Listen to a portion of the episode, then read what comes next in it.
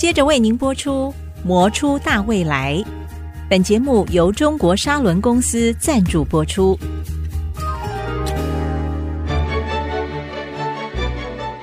你好，我好，大家好，中国砂轮传承更好。欢迎收听《磨出大未来》。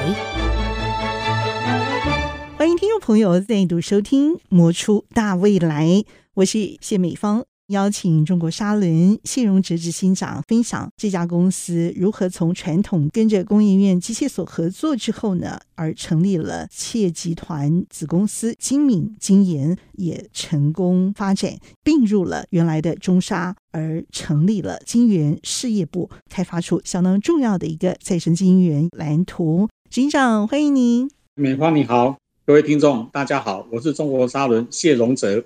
第一个想到的是磨啊，十几万颗磨料均匀的分布，可以同时的供好，磨得非常非常的匀称。放晶圆的那个平台要把它磨得非常非常的精密，八寸、十二寸，用那个东西去做一些制成，然后做成 IC，做成 chip。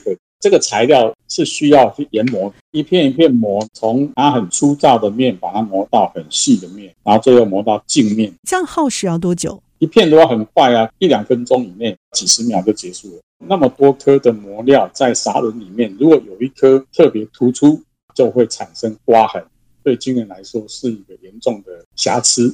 所以你砂轮的表面呢，也就是说每一颗的磨料呢，它露出来工作的这个磨料高度是要一致性的。那你们的良率究竟有多高？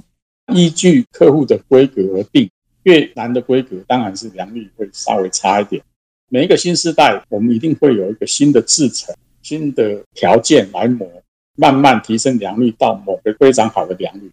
每一个时代都是这样进展。究竟是什么样的一个灵魂被你们掌握住？我们刚开始用砂轮要来磨细晶圆的时候呢，那时候其实全世界的业者其实都没有看好，因为那时候不是用砂轮磨，是用 lapping 的方式，我们叫它磨磨。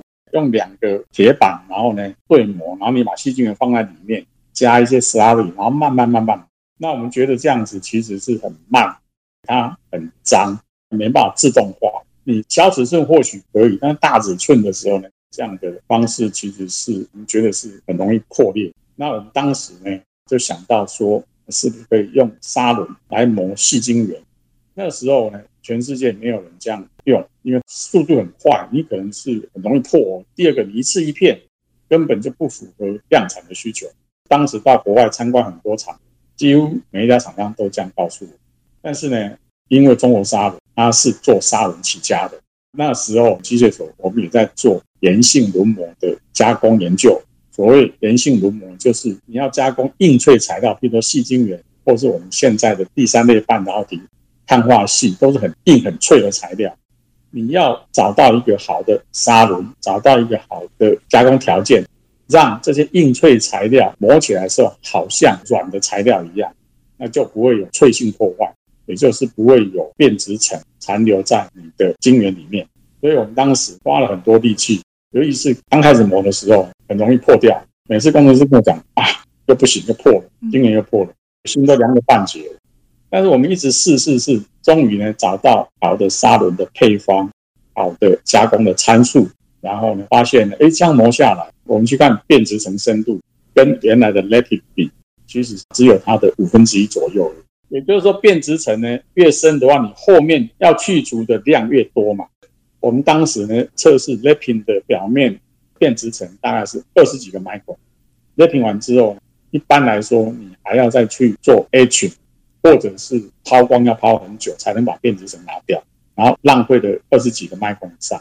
但是呢，你找到好的轮磨的条件，其实它变质层只有 lapping 的大概五分之一左右，所以你后续的处理量、去除量其实是变少，成本也因此而降低了不少。对，还有就是你磨的是再生晶圆，嗯、所以再生晶圆的再生次数可以增加，它能够回收次数越多次的话，它的测试晶圆的成本是越来越低。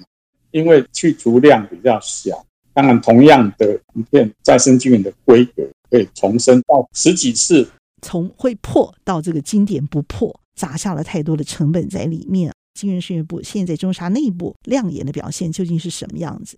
我想晶圆事业部在中国沙伦，它现在的营收大概是占了四十 percent，那有一半是外销，一半是在台湾。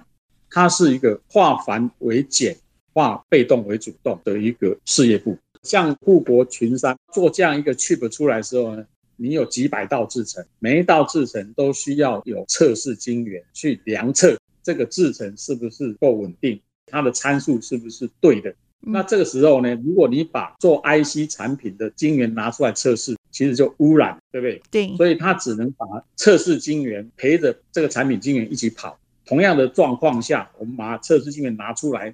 他们测试完之后呢，就因为污染了嘛，就回不去制成，所以要拿来再生，再回去制成中使用。嗯，是这样子。原来如此，陪着人家测试用的，陪公子上京赶考的。自然讲的很对，就要陪公子读书啊。因为中国沙伦原来只做沙轮，这比较传统的产业。我想那时候中国沙伦的前董事长林新正，他做了一个睿智的决定，也就是说。中国砂轮只有砂轮是不行的，所以他要转型，利用砂轮做再生晶圆。其实他没有半导体的人才，所以他只能委托工研院机械所帮他开发再生晶圆轮模制成，要有人过来帮他 handle 后续的生产的工作。其实工研院是一个很舒适的地方，可以做很好的技术的开发。其实你要离开工研院，的确是要经过很多的思考，甚至于挣扎。才会想要出来的。那当时林英正董事长他就对着我说：“他只是建舞台，那其他人就是你们自己要去表演。”我就感觉说，这个领导者跟人家不一样。那你的薪水要怎么调？如果没有比公务员好，大概也没有人要出来，因为风险很高啊。林董事长他就说：“你们要不要谈一辈子的薪水？我可以养你们一辈子。”哇，大家都很感动。这就这么霸气的人。说老实话，我们就这样子出来了。当然，他也没有亏待我。他当时的制度，其实他也知道没办法用到半导体产业，所以他就告诉我：“你们的制度你自己去定，你千万不要照中沙。”所以我们那时候也都从零开始自己想，我们这个再生晶圆这样的一个 business，我们的制度到底要长成什么样子？我们也是从零开始重新思考。这一段路，我相信你不会后悔哈，因为只有觉得说，为什么不早一点点投入吧？应该说，timing 正好，你太早可慢也不行吧？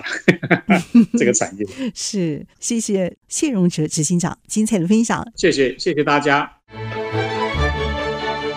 中国砂轮随着砂轮旋转的轨迹前进，深耕半导体研磨领域，与您携手共创大未来。